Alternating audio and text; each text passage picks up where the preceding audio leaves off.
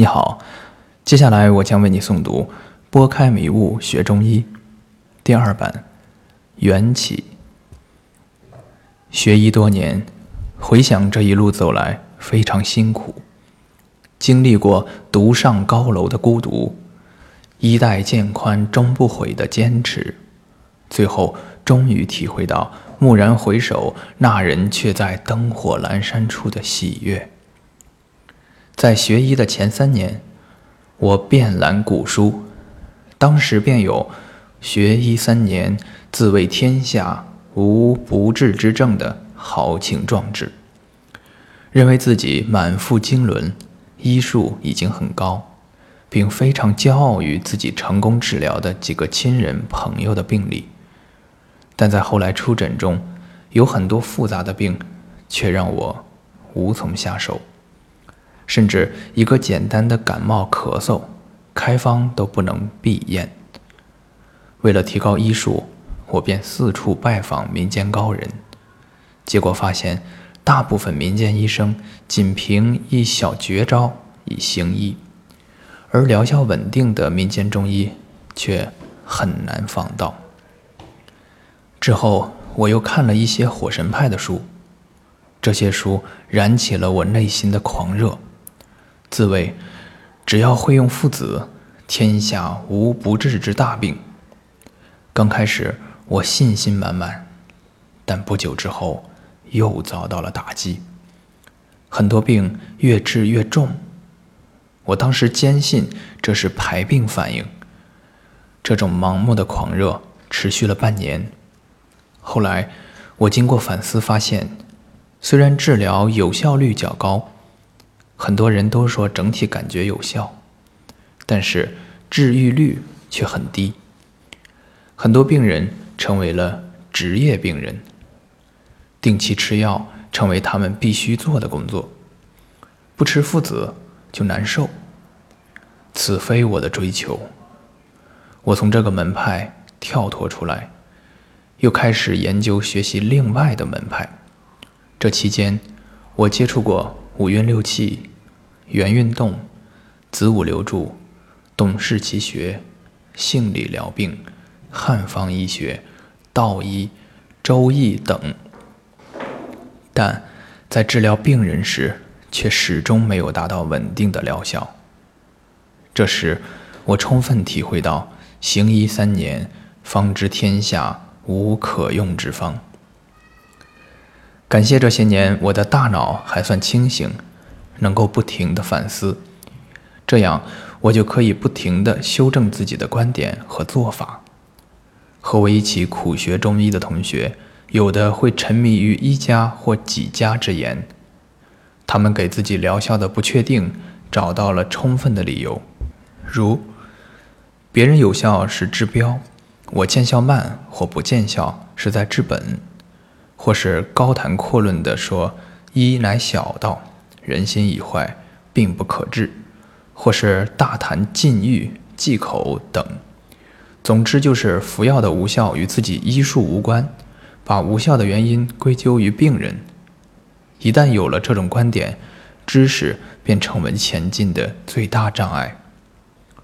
知识构建了一堵围墙，凡是符合我的可以进入，不符合的就去批判。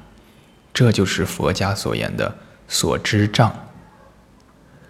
真是太感谢我没有被障碍所迷惑，但这却也是痛苦的开始。痛苦的知识是阻碍真理出现的最大屏障。为了真正明了中医之道，我放下所有学过的知识，又用了三年的时间只读经典。和与经典相关的文献。这期间，我很少与同行交流中医，尽量不参加中医社团活动，只是静心苦读。在这三年里，我被很多同学当成另类，很少有人理解我每天捧着《黄帝内经》，以下简称《内经》。很少有人理解我每天捧着《内经》在读什么。当别人炫耀他们的新发现或治好的特殊病例时，我总保持沉默。在痛苦的学习经典过程中，我经过了无数个如拨云见日般的狂喜，终于能够将《内经》中的方法实践于临床，并小有所成。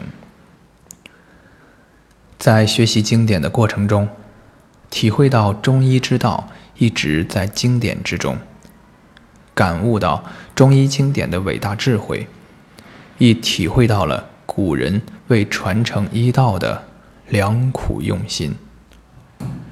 现在回想起自己的学医经历，真是疯三年，癫三年，疯疯癫癫又三年。每个学中医的人都要鼓足勇气来迎接疯癫的学习经历。曾有朋友与我聊天，大谈他的中医理想，他强烈反对西医与西方文化，将中医经典。奉若神明，言语中全是晦涩玄奥的医理。